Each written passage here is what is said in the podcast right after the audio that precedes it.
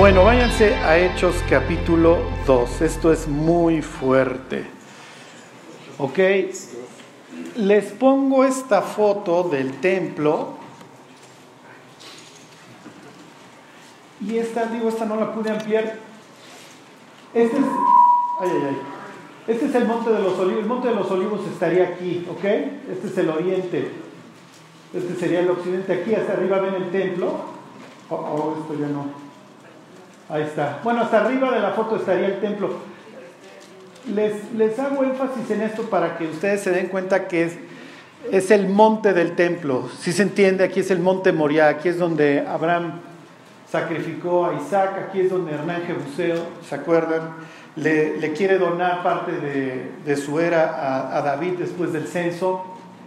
Este, y me regreso, este sería una ampliación de la parte de hasta arriba de la foto que les acabo de presentar, este sería la parte sur del templo, esta es la suroccidental, por aquí estarían lo que nosotros de este lado llamaríamos bautisterios, ok, los bautistas le llamarían bautisterios. Aquí estaban las albercas, literalmente, mikve quiere decir reunión de aguas. Y llamó Dios mikve a la reunión de las aguas, así dice el Génesis capítulo 1. Y así le decían a sus albercas en donde tenían sus purificaciones rituales. Les, estoy, dando algunos datos para que entiendan lo que está sucediendo.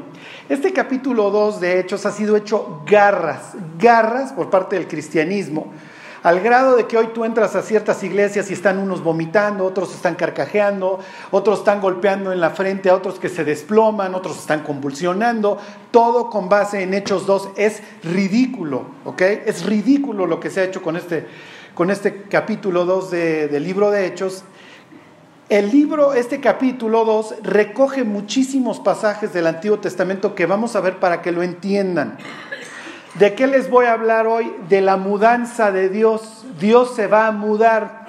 La última semana veíamos, las últimas semanas, cómo Jesús, precisamente en el templo, se pelea con los líderes de su nación y les dice, he aquí vuestra casa os es dejada desierta y después de eso, si se acuerdan, se cruza el monte de los olivos, tal y como sucede en el libro de Ezequiel, en donde la gloria de Dios, ¿se acuerdan?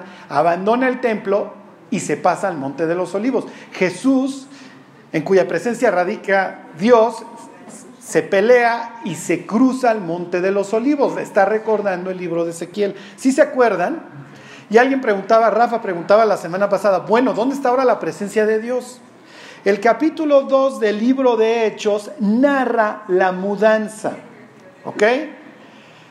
Y la mudanza es un rollo, ¿están de acuerdo? La mudanza es pura monserga. Además de que, digo, tienes que empacar todo. Este, bueno, digo, hay, hay unos mudanceros buenísimos que ya llegan y te empacan todo y te quitan toda esa monserga. Pero bueno, tienes que cambiar de línea telefónica, tienes que cambiar de dirección en Amazon, imagínense, todo esto es una tragedia. Este, ok, tienes nuevos vecinos, tienes nuevo recibo de luz, nuevo recibo de teléfono, de predial, todo lo que implica mudarte. Ahora imagínense lo que implica mudarse para Dios, ok. Esto es toda una revolución y es lo que vamos a ver. Pero miren, si no entienden nada y tienen cara de Juat como la semana pasada, que nada más se volteaban a ver entre ustedes como, ¿estás entendiendo algo? No, yo tampoco. Bueno, al final pregunta, bueno, pero si no entendí nada, pues ¿qué pregunto? ¿Ok? No importa. Lo único que espero que ustedes entiendan es la responsabilidad que ha caído sobre nosotros. Lo que, lo que Pedro va a decir a su auditorio es una locura, es una es te piraste, te volviste loco, eres un irreverente, eh, o ya rompiste todas las reglas. Hay frases en la Biblia que uno no esperaría encontrar. Les voy a poner un ejemplo. ¿Ustedes creen que el Antiguo Testamento tenía algún defecto? Charles, una pregunta con truco alguien diría con Moisés y le diría, oye, tú, todo esto que estás promulgando es defectuoso. Te apedrean, ¿estás de acuerdo? Bueno, alguien diría que tenía defecto. ¿Alguien se atreve a decir que el Antiguo Testamento, que el Antiguo Pacto tenía defecto? Y si alguien dice que sí, pues que lo, que lo aclare por qué. Ajá.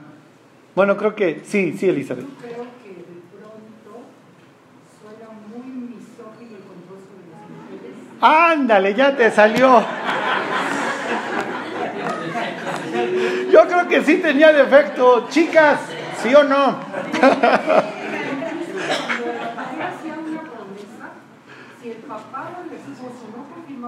Claro, claro, se cancelaba. Que así debería de ser, ¿eh? Quiero decirle a los señores que tengan cuidado con la tarjeta adicional de las mujeres, porque ya no puedes llegar a Bancomer y decir, no, yo cancelo ese cargo. No, te estoy vacilando. No, obviamente, ¿eh? o sea, tiene disposiciones que hoy, las de los esclavos, ¿sí me explico? Digo, que hoy hay esclavitud, pero bueno. No, me refiero desde un punto de vista teológico, ¿tenía defecto?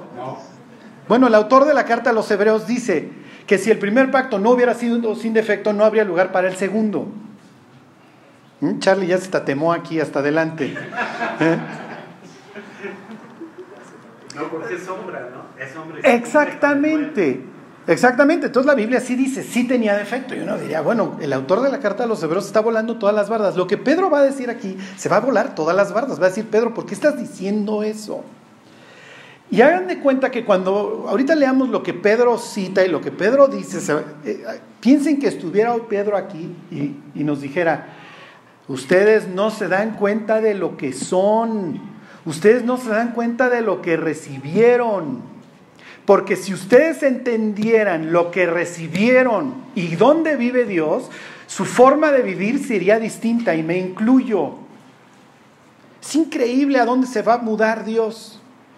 Ajá, y todo lo que esto implica. Ahorita lo vemos en todas estas, citas que va recogiendo este, del, del Antiguo Testamento el pasaje, porque son pura simbología y es natural. Si Dios va a mudarse, tiene que decirte por qué lo está haciendo. ¿Qué es lo que está sucediendo en toda esta historia? Bueno, ahí están en Hechos este, capítulo 2.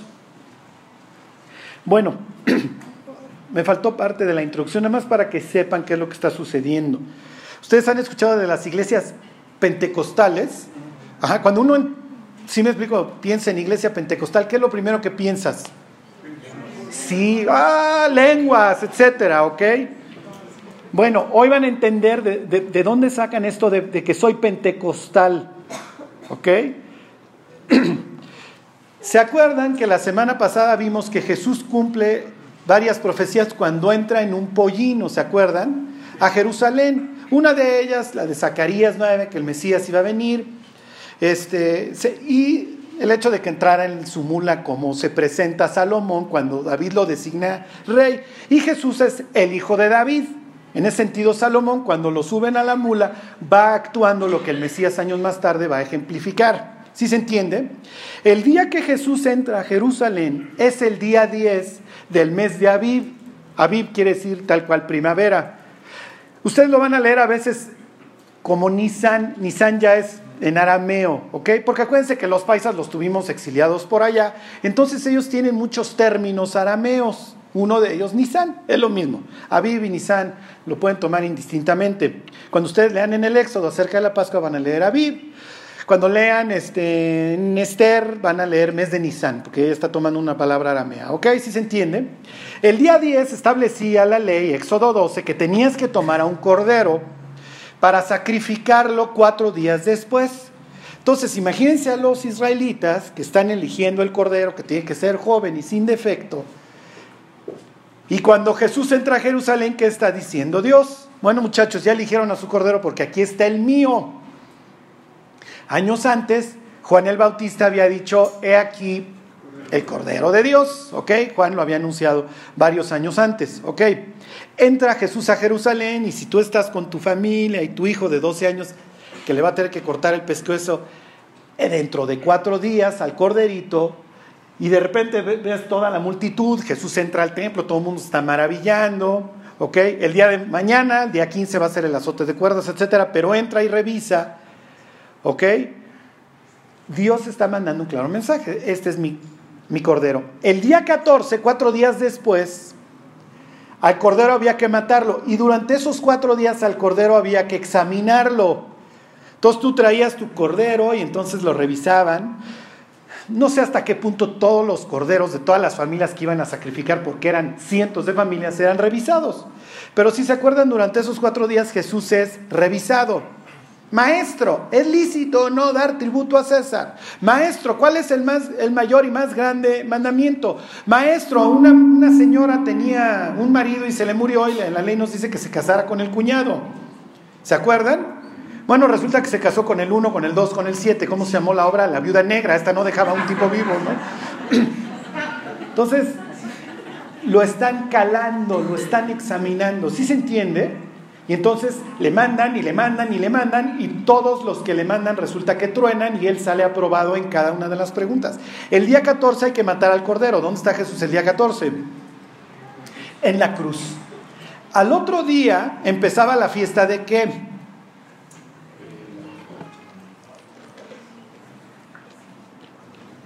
Que empieza el día 15. ¿Eh? Exactamente, Mayolo aquí salvó la honra. Los panes sin levadura. ¿Dónde está Jesús durante la fiesta de los panes? ¿Eh? En el Seol, exactamente, en lo profundo de la tierra. ¿Y qué creen? No están ustedes para saberlo, ni yo para contárselo. Pero los judíos el día 15 que, comían los panes sin levadura y, recordaban el éxodo, le, le decían a Dios tal cual, te damos gracias, oh Rey, Señor del universo, que nos das vida de la tierra. ¿Y dónde está el Mesías en ese instante? En la tierra. Ok. El siguiente día, el siguiente domingo, que para los judíos sería lunes, los judíos celebraban la fiesta de las primicias, que es el primer fruto de tu cosecha, porque acuérdense que sus fiestas son de primavera y de otoño y están sujetas o relacionadas con la época de lluvias. ¿Ok? ¿Por qué? Porque es un pueblo que vive de la agricultura y la ganadería. Entonces dependen de Dios porque ellos no tienen los grandes ríos como los vecinos. ¿Ok? Entonces Resulta que Jesús resucita al tercer día, que para nosotros sería domingo, para los judíos sería lunes, el primer día de la semana. Y ese primer día de la semana los judíos están dándole gracias a Dios por las primicias. Las primicias, la idea era que no le metieras manos, sino que tu primer frutito se lo llevaras a Dios. ¿Ok?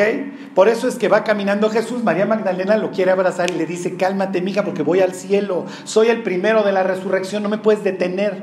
Esto es tanto como que llevaras tu canasta de dátiles y te los fueras, bueno, dátiles este otoño, pero trajeras tu trigo y te lo fueras comiendo. ¿Sí se entiende? Después de ese lunes, el día que cayera, obviamente variaba, eh, variando los años, contabas 49 días y el día 50 celebrabas la fiesta de la cosecha. Penta 50. ¿Sí se entiende dónde sale la palabra Pentecostés? Ok, los judíos le llaman la fiesta de las semanas. Shabua es semana en hebreo, Shavuot. Semanas es el plural, ¿ok? ¿Por qué? Porque contaban siete semanas a partir de las primicias. Y en la primicia le decías, mira Dios, ya empecé a cosechar y traigo la primera. Después de 50 días ya casi acabaste tu cosecha, ¿sí se entiende? Y entonces volvías a ir al templo y le dabas gracias a Dios de la gran cosecha que habías tenido. Ya los perdidos siguen acá. Ok, perfecto, qué bueno que los tengo. Bueno, ahora sí, los judíos están celebrando la cosecha y tienen que ir al templo. Deuteronomio 16, 16 decía, tres veces al año se presentará todo varón delante de mí. En la Pascua, Pentecostés y Yom Kippur, y la expiación. Bueno, entonces dice, imagínense el sitio este atascado, a reventar. Pero además, a ver Juanito, regrésame. Pero además venían de toda la diáspora. Tenías gente de todo el Mediterráneo que venía. ¿A cuál venían más? ¿A Pentecostés o a la Pascua? ¿Quién sabe? ¿O a las de otoño? Para saber. Lo que sí dice Flavio Josefo que durante la Pascua había cientos de miles de personas. Piensa en un mini pueblo atascado. ¿Ok? Por eso todo lo que sucede durante la vida de Jesús es milagroso. Cuando Jesús le dice a los discípulos, váyanse a la ciudad muchachos, y ahí va a haber una casa lista para nosotros, ¿cómo crees? Está atascado de personas y no tenemos lana. Pero son detalles que nosotros, pues, ah, pues ya tenían una ¿Sí me explicó? Ya tenían ahí este su palco preparado para ver la carrera. ¿Sí me explicó? No es cierto, lo tienes que contratar desde antes, porque si no ya te lo ganó American Express o ¿sí me explicó McLaren o lo que ustedes quieran. Y él es, no, miren, un día antes, vayan y preparen el palco. ¿Sí se entiende todo esto? Bueno, entonces dice 2.1. Cuando llegó el día de Pentecostés, estaban todos unánimes juntos. ¿Quiénes todos? Los discípulos de Jesús. Y de repente vino del cielo un estruendo como un viento recio que soplaba, el cual llenó toda la casa donde estaban sentados. Y se les aparecieron lenguas repartidas como de fuego, asentándose sobre cada uno de ellos. Y fueron llenos del Espíritu Santo y comenzaron a hablar en otras lenguas, según el Espíritu les daba que hablasen. Ok. Cuando Dios se presenta en alguna de sus casas, ¿cómo suele hacerlo? ¿Se acuerdan? Es natural que las veces anteriores que hemos visto la presencia de Dios, pues Dios se presentara con fuego. ¿Se acuerdan? A ver, váyanse al libro del Éxodo, el capítulo 19. En este capítulo, que ya lo vimos en su momento, en este capítulo que es este 2 del libro de Éxodo, o 4,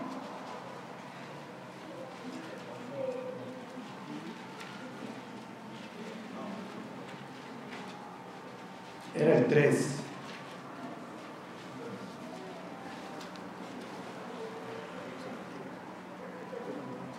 ¿3.2? ¿Se acuerdan? Éxodo 3.2. Y se le apareció el ángel de Jehová en una llama de fuego. ¿Ok? Y me regreso tantito. Tú eres hoy Nicodemo, o Judas, Judas el hermano de Jesús. ¿Ok? Y sobre todo eres Nicodemo, tú sabes la Biblia de memoria. Y lo que tú vas a estar viendo, lo estás entendiendo porque te sabes la Biblia de memoria. Estás en la casa, así es como le llaman los judíos hasta la fecha al templo, la casa de Dios. ¿Ok? Por eso cuando uno lee la casa, crees que están ahí en el aposento alto donde estaban escondidos. En el aposento alto no caben 3.000 gentes, ¿ok? No tienes las albercas para bautizar a 3.000, ¿ok? Tú estás acá y ahí están los discípulos orando durante la fiesta de Pentecostés a las 9 de la mañana, ¿ok? Ahorita vemos la hora y todo esto que implica. Y de repente viene un viento recio y descienden unas cosas de fuego que se le empiezan a meter a las personas. Y entonces, entre ellas al propio Nicodemo, si es que Nicodemo seguía por ahí, todavía no me lo habían matado los del Sanedrín. ¿Ok? ¿Qué es lo que están pensando los judíos? Si se entiende, oh, Dios está manifestando. Y sobre todo los discípulos, a quienes Jesús les dijo, espérenme, y piensen que tienen discípulos de Juan, que dicen, espérenme que descienda sobre ustedes la promesa, pues ellos están orando, ellos no saben en qué va a consistir y de repente cae una lengua de fuego sobre ellos.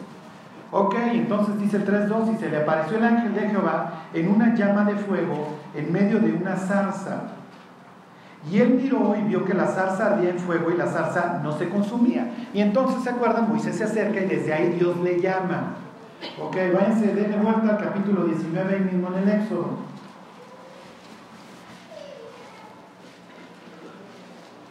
Aquí estaba Moisés en el monte, ¿se acuerdan? Les pongo una foto. ¿Cuál monte es allá en Sinaí? Pues para saber, si me explicó? Desgraciadamente Moisés no, este era el monte Oreb, si me explicó? No, no nos lo dejó. Pero bueno, uno de estos montes es donde recibe el pueblo la ley. Y aquí es muy importante que vean los detalles.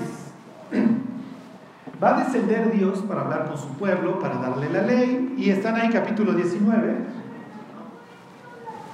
Ok, 19, 17. Y Moisés sacó del campamento al pueblo para recibir a Dios y se detuvieron al pie del monte. Acuérdense, no podían subir más que ciertas personas. Todo el monte Sinaí humeaba porque Jehová había descendido sobre él como en fuego, es natural. Cuando Dios hace su aparición, suele hacerlo en fuego. Y el humo subía como el humo de un horno y todo el monte se estremecía en gran manera. Entonces tienes la tempestad y tienes el fuego. Lo mismo que Hechos 2, ¿sí se entiende? Dios no está generando una congregación que el día de mañana va a perder los estribos. Y como dice Pablo en 1 Corintios 14, los que entran a su congregación no van a pensar que están locos. Lo que está haciendo Hechos 2 es que Dios está diciendo con claridad, mis cuates, así como descendí en el monte para que el pueblo me recibiera con tempestad y fuego, es lo mismo que estoy haciendo, pero resulta que no me estoy metiendo en un edificio. Ok. Dice, versículo 19. Eh, bueno, les vuelvo a leer el 18. Todo el monte Sinaí humeaba porque Jehová había descendido sobre él en fuego, y el humo subía como el humo de un horno, y todo el monte se estremecía en gran manera. El sonido de la bocina iba aumentando en extremo, Moisés hablaba y Dios le respondía con voz tronante. Y descendió Jehová sobre el monte Sinaí, sobre la cumbre del monte, y llamó a Jehová y a Moisés a la cumbre del monte, y Moisés subió. Y luego me brinco al 24, Dios le dice, y Jehová le dijo, ve desciende y subirás tú y Aarón contigo. Mas los sacerdotes y el pueblo no traspasen el límite para subir a Jehová, no sea que haga en ellos estrago. ¿Ok? ¿Se entiende? Entonces solamente ciertas personas pueden acceder.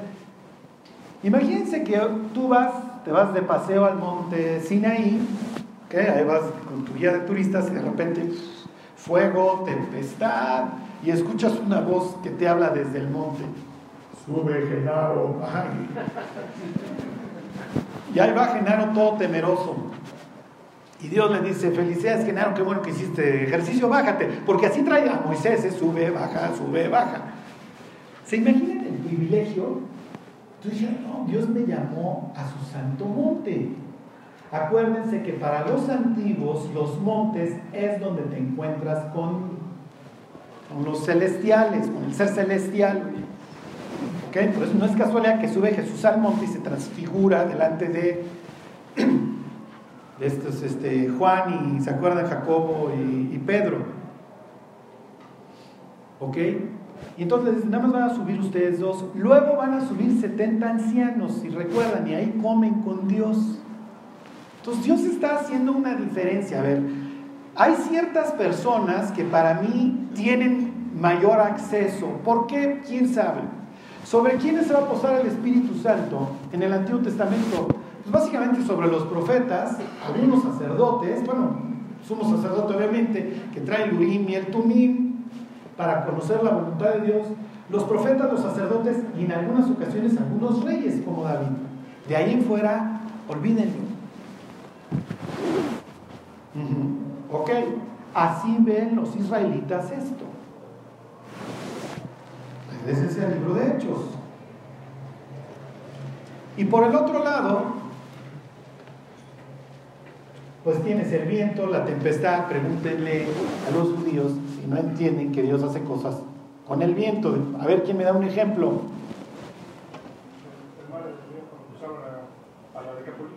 Bueno, no, no, no, pero en el Antiguo Testamento, en donde Dios se manifiesta. Exactamente, cuando se abre el mar. Viene el viento recio, cuando trae las codornices, exactamente, cuando se le manifiesta Elías, que primero viene así la tempestad y luego ya viene un viento tranquilo. Jonás, y levantó Dios un viento, ¿ok? El propio Ezequiel cuando está en el río va ¿Se acuerdan? Cuando está ahí en Babilonia y viene así la tempestad, el viento. ¿Ok? Y viene la presencia de Dios. ¿Se acuerdan? Ok. Bueno, ¿ya se regresaron al libro de Hechos? ¿Cuánto Bueno, yo no. Ahí voy ya.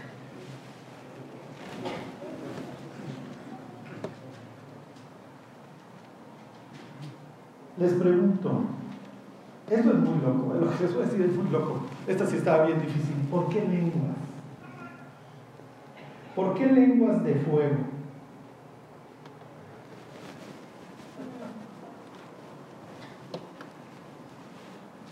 ¿Alguien tiene una idea. Oye, Dios, o sea, ¿por qué no te manifestaste, no sé, con una paloma, con. ¿no?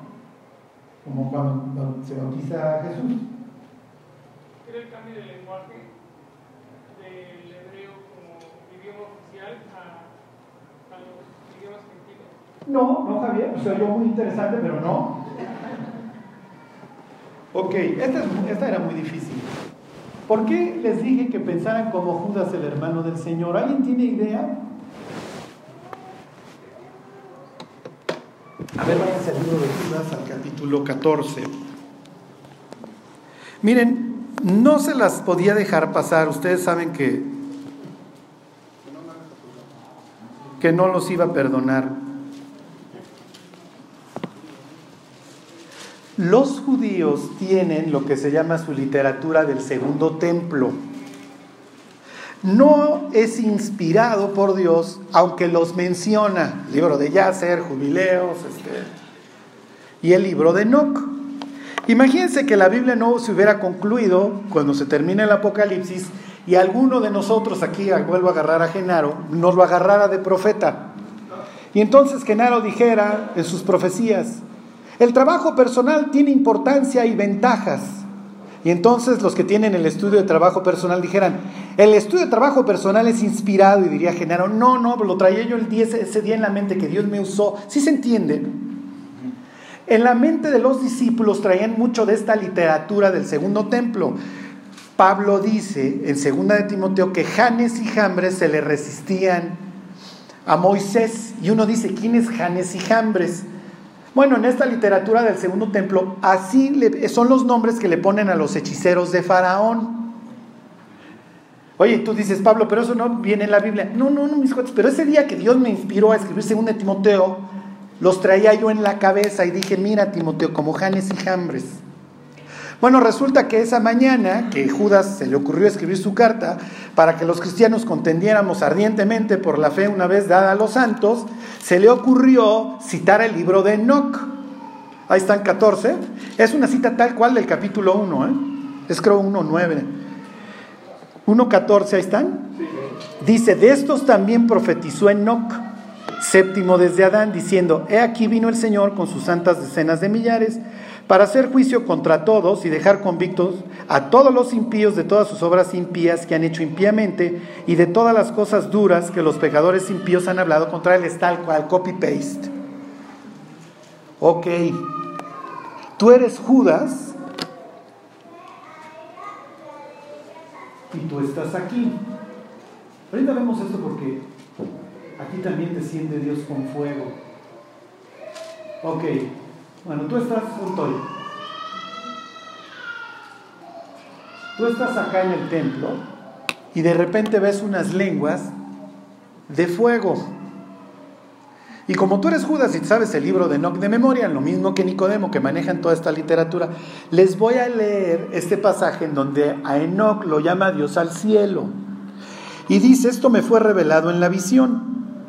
Es bastante extraño, yo creo por eso no lo incluyeron, porque sí parece así como que algo había fumado don Enoch, ¿ok? Dice, he aquí que las nubes me llamaban, la neblina me gritaba y los relámpagos y truenos me apremiaban y me despedían.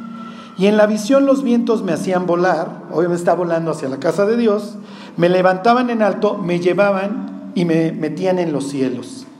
Dice, entré en ellos hasta que llegué al muro de un edificio construido con piedras de granizo, rodeado y cercado completamente con, ¿qué creen? Lenguas de fuego. Que comenzaron a asustarme, yo también me hubiera asustado. ¿ok?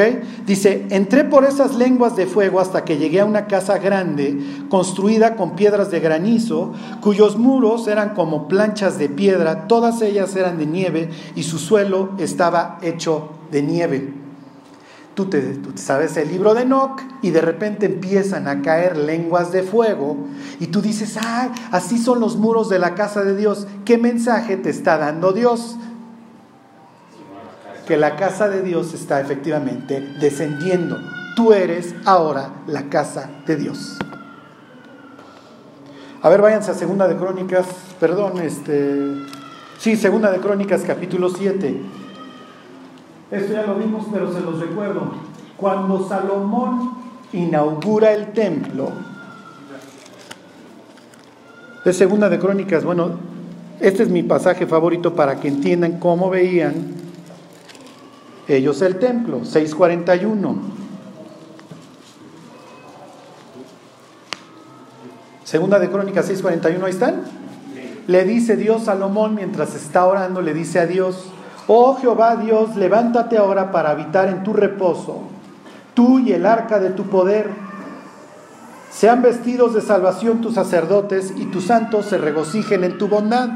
Y cuando termina de orar, capítulo 7, versículo 1, dice, cuando Salomón acabó de orar, que descendió de los cielos? Fuego.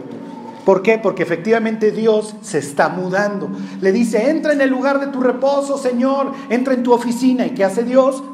Desciende fuego del cielo, en donde le está diciendo a los israelitas, ya, ya me metí a mi casa. Aquí tienes a los hebreos orando en la, en la hora novena de la mañana, perdón, en la hora tercera de la mañana, le hace las nueve de la mañana, están orando y de repente cae fuego en ellos. ¿Qué está diciendo Dios? Ahora vivo en ti. No solamente vivo en ti, te estoy equipando y te estoy dando una lengua. ¿Por qué? Sí, sí, sí. La vida y la muerte, dice la Biblia, en, poder de quién están. Tu boca puede hacer que literalmente una persona se vaya al cielo o que no se quiera ir. Piensen cuando los cristianos decimos groserías y Dios dice, tienes mi lengua. Tu lengua tiene una capacidad para construir impresionante, para construir un templo o para destruir. Hay hombres cuyas palabras, dice Salomón, son como golpes de espada. Ninguna palabra corrompida salga de vuestra boca, sino la que, ¿para qué? Porque puedes construir, no es de a gratis. Digo, obviamente lo tienen en la mente todos los discípulos, el libro de Enoch, y dicen, ay, así está construida la casa de Dios. ¿Qué creen muchachos? Dios está mudando. Bueno, sí, pero se va a mudar con ustedes. Ustedes son los discípulos de Jesús. Mm, no, no, no, no, no. Y es lo que a continuación va a decir Pedro. No, muchachos, ¿cómo ven que no? Y les digo otra cosa que los judíos entendieron perfectamente. Ese día, ¿se acuerdan? Este es Carmel. Digo, la foto está bastante chafita, pero esta es la zona más verde del territorio de Israel al, noroeste, ahí al, occidente. Aquí luego, luego va a estar el Líbano más al norte ¿Se acuerdan que cuando viene la apostasía en Israel, Elías va y hace un torneo precisamente en el lugar más fértil contra Baal? Y Baal es el dios de la fertilidad. Va de visitante, ¿se acuerdan? Como máquina celeste hoy va a UNAM, ¿ok? Y yo espero que hoy gane le hace el local, ¿ok? Le hace los Pumas, ¿ok? Pero bueno, aquí sí le hubiera yo ido al visitante. Y entonces Elías le dice a Dios, manifiéstate y, diles que tú qué. ¿Se acuerdan? Tú vuelves tu corazón hacia ellos y entonces desciende fuego del cielo. Cuando el Espíritu Santo cae en forma de fuego sobre los discípulos, les está diciendo mucho. Te estoy dando una nueva lengua, te, te estoy invadiendo, te estoy purificando, porque el Señor es fuego consumidor. Ahorita lo vemos en palabras, porque se está cumpliendo una profecía de Juan el Bautista. Pero lo más importante, estoy volviendo mi corazón hacia ti. Y no importa quién seas, ya no necesitas ser un rey, un sacerdote o un profeta.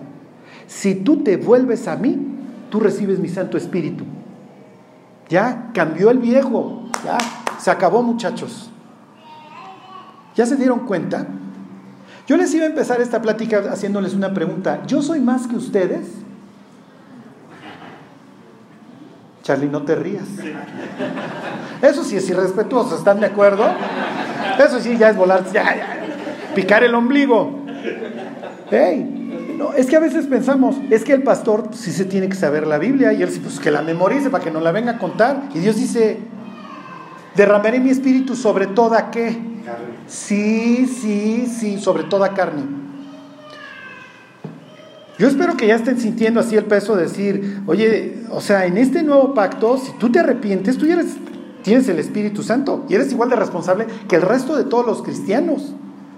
Y vas a ser demandado con la misma vara que el resto de los cristianos. Y tu vida tiene a Dios adentro y eres la oficina de Dios. Y puedes tener, como en la época de Jeremías, hecho un desastre el templo, al grado que Dios, ahí la ven muchachos, o lo puedes tener al centavo. Porque tú hoy eres el templo de Dios. ¿O ignoráis que sois el templo del Dios viviente y que Dios mora en vosotros? Que ves cómo hablas, cómo actúas, porque tú eres el templo. Bajo el antiguo pacto, y precisamente es lo que se va a dedicar a decir Salomón durante toda la inauguración, ahí en capítulo 6, que ahorita nada más leímos el final, les dice, va a venir el extranjero de lejanas tierras y orará hacia esta casa. Y tu pueblo cuando lo exilies va a orar hacia esta casa. ¿Se dan cuenta? El, el templo es concentrador, la iglesia es, porque la iglesia tiene que ir a recuperar las naciones. Bueno, ahí siguen en Hechos este, 2. Ok. y aquí viene el truco este, en donde Dios está diciendo mucho. La Biblia dice que las personas que hablan en lenguas, dice, no digan una sola palabra en lengua extraña en la iglesia, díganla en su casa. Y si van a decir algo, que haya intérprete para que la iglesia sea edificada. ¿Se dan cuenta cómo el cristianismo ha malinterpretado todo este, esto? ¿Por qué? Porque de qué se trata que los cristianos hablaran en lenguas cuando el Espíritu Santo entra en ellos? ¿Qué creen que está revirtiendo Dios? Exactamente, ahorita lo vemos. Ok, ahí están 2.1. ¿Ahí están hechos? Se los vuelvo a leer. Cuando llegó el día de Pentecostés estaban todos unánimes juntos y de repente vino del cielo un estruendo como un viento recio que soplaba, el cual llenó toda la casa donde estaban sentados. Y se les aparecieron lenguas repartidas como de fuego, asentadas sobre cada uno de ellos. Y fueron todos llenos del Espíritu Santo y comenzaron a hablar en otras lenguas, según el Espíritu Santo les daba que hablasen. Moraban en aquel entonces, oh, en Jerusalén, claro, vinieron a la fiesta, judíos varones piadosos de dónde? De todas las naciones. Ok, váyanse a Génesis 11. Esto es una total reversión de Génesis 11.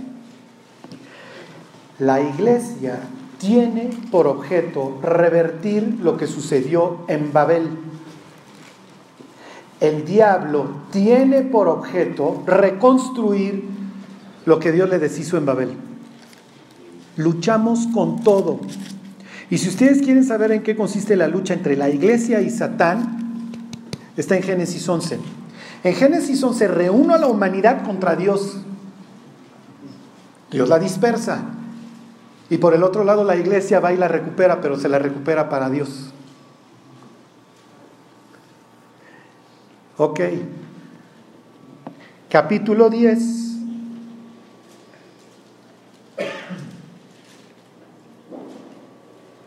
De Génesis. Perdón, este, 9, 9, 9 de Génesis, perdón, antes. 9, 19, ahí están. Estos tres son los hijos de Noé y de ellos fue llena toda la tierra. ¿Sí se entiende?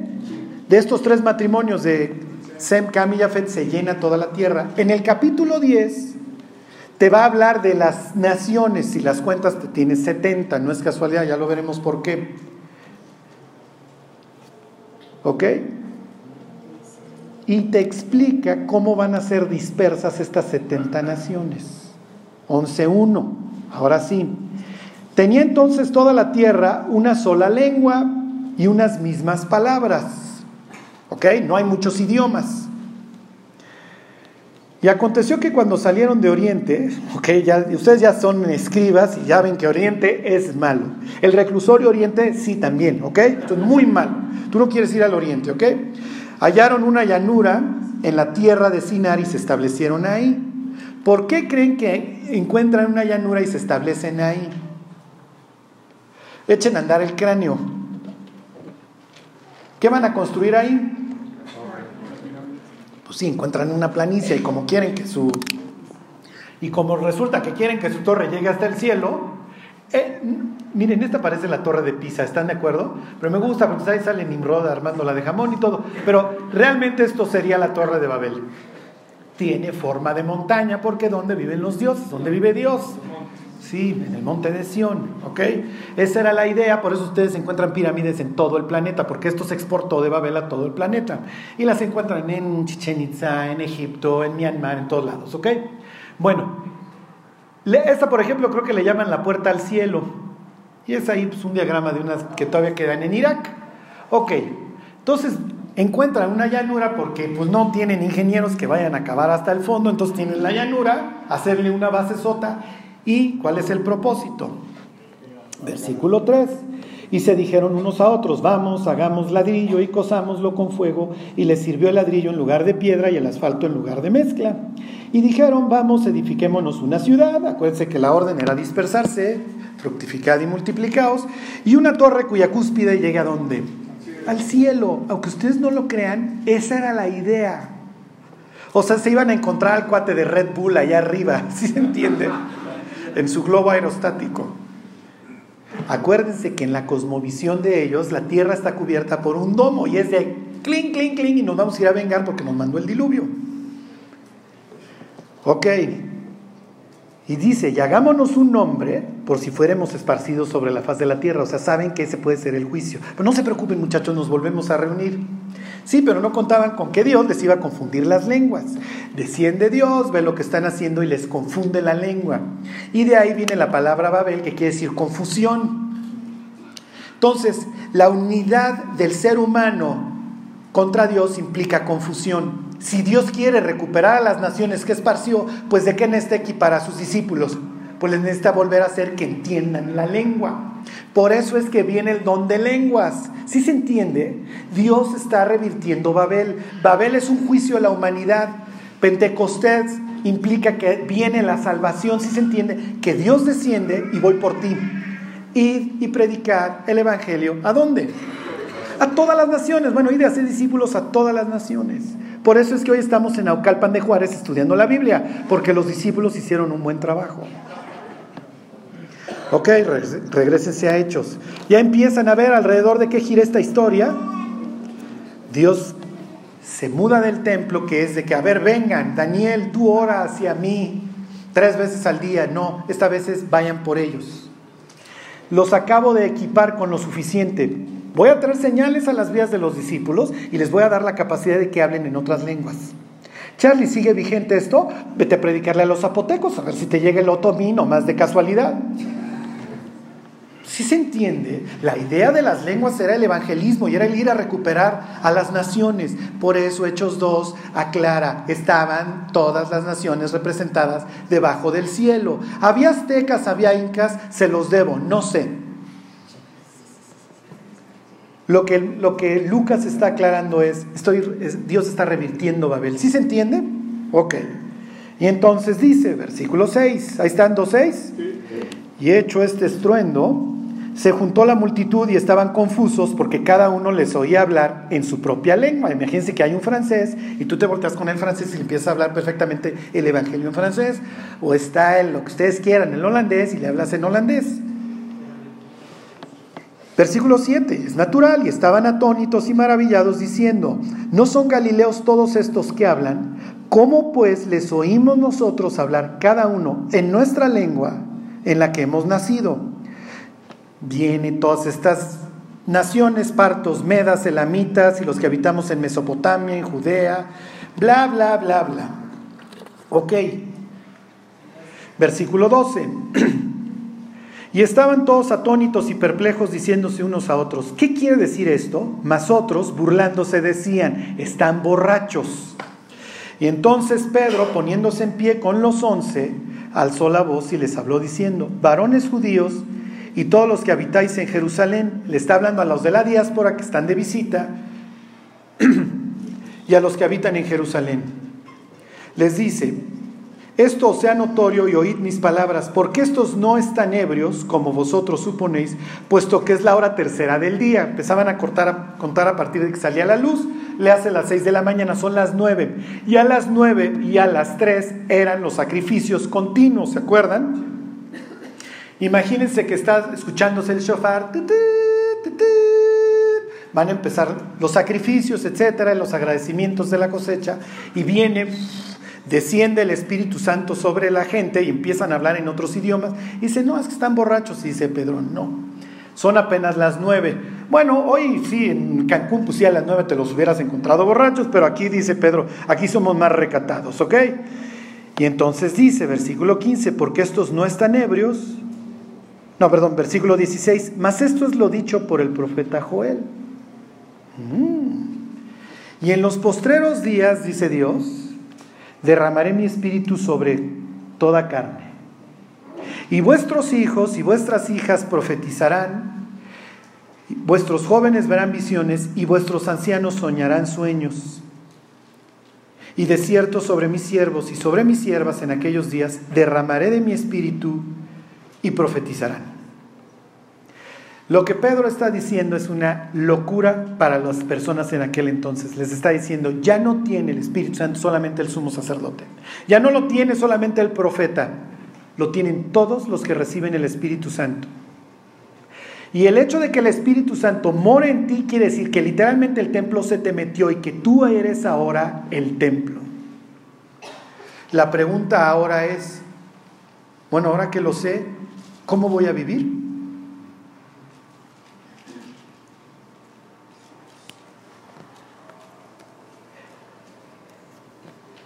Cuando Juan habla de esto de ser bautizados en fuego y en espíritu, hace una cita del libro de Jeremías, no es casualidad, dice que la palabra de Dios es como martillo y como qué.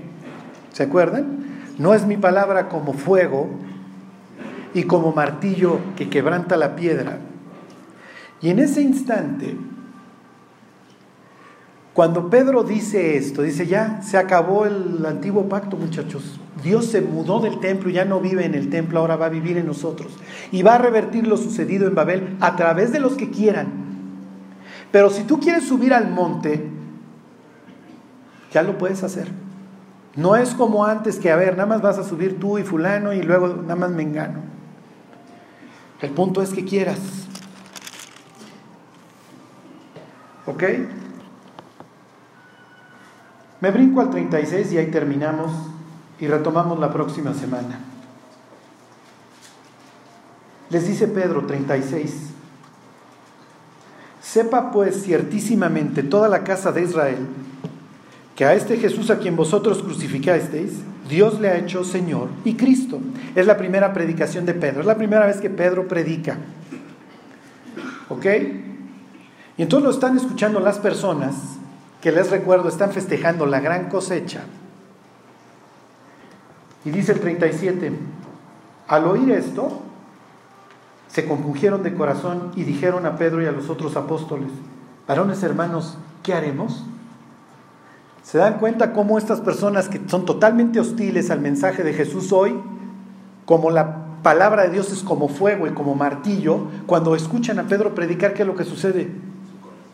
Sí, su corazón. Su corazón es movido y se compujen. ¿Qué hacen? Bueno, ¿qué hago? si nosotros lo matemos, ¿qué hacemos? Y como cualquier profeta del Antiguo Testamento, Pedro va a decir, arrepiéntete y bautízate en el nombre del Señor, arrepiéntete y conviértete. El siguiente capítulo va a decir Pedro, así que arrepentíos y qué, y convertíos, lo mismo que hubiera dicho un profeta del Antiguo Testamento. Ok, la próxima semana vemos esto. 241. Así que los que recibieron su palabra fueron bautizados y se añadieron aquel día como cuántos? ¿Por qué no dice 3043? ¿Por qué dice el Espíritu Santo como 3000? Vayan a Éxodo 32 y ahí terminamos. Los judíos, no me pregunten de dónde lo sacaban, decían que la ley les fue dada en Pentecostés. Entonces celebraban no solamente la cosecha, sino que celebraban la entrega de la ley. Sí, pero resulta que el día que Moisés baja con las tablas, se los encuentra adorando a un becerro. Ahí está en capítulo 32.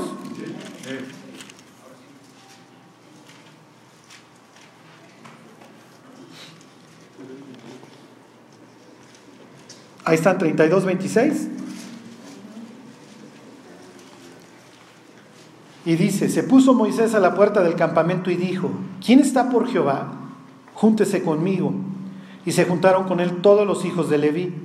Y les dijo, así ha dicho Jehová el Dios de Israel, poned cada uno su espada sobre el muslo, y pasad y volved de puerta en puerta por el campamento, y matad cada uno a su hermano y a su amigo y a su pariente. Y los hijos de Leví lo hicieron conforme al dicho de Moisés, y cayeron del pueblo en aquel día, ¿cuántos? No, no tres mil, como Acuérdense. La cuestión está en el cómo, que lo repite Lucas. ¿Qué está contrastando Lucas? La ley produce qué? La gracia produce Está contrastando la ley que nos condena contra la salvación que Cristo nos da. Y la ley produjo tres mil muertos, la gracia produjo tres mil salvados.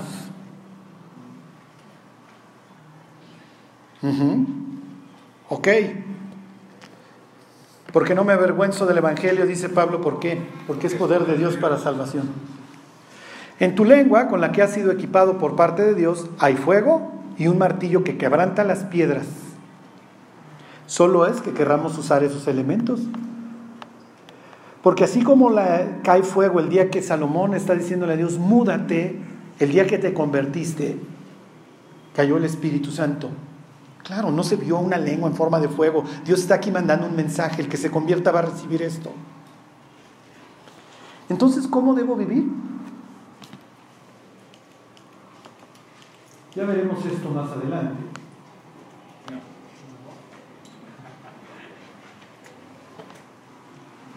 Cuando estamos frente a la caja negra, ¿qué mensaje nos manda? Eres el Hijo de Dios, eres el profeta, eres el portavoz. Dentro de ti está el fuego. Tú tienes los elementos para regresarle a las naciones, a Dios. Tú eres la nueva casa. ¿Es lo que te dice la tele? No, la tele todo el tiempo te va a decir, vive aquí y ahora. ¿Por qué creen que los matrimonios revientan como ejote hoy? Todos los jóvenes, porque están viendo todo esto todo el día. Y entonces aquí la chava se harta del cuate y anda con otro a los seis meses. O el cuate de la chava. Esto es un extinguidor. Se puede salir de aquí, no hombre, ahora sí, mundo, cuídate, ahora sí el Charlie me influyó. Voy a hacer un incendio y de repente llega la tele. Ya viste la brutita de Jennifer Aniston en Friends y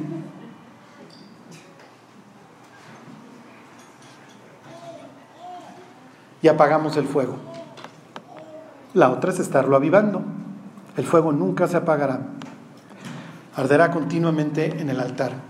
Y cuando Nabucodonosor arrasa el templo, la última llama que se va a ver es del mismo templo quemándose, pero ya no va a ser en el altar. Que le recordaba a Dios todo el tiempo este olor fragante de lo que años más tarde Jesús iba a hacer por nosotros. Allá afuera hay un mundo que se está pudriendo, Sí, pero resulta que el que tiene el fuego para purificarlo está viendo la tele.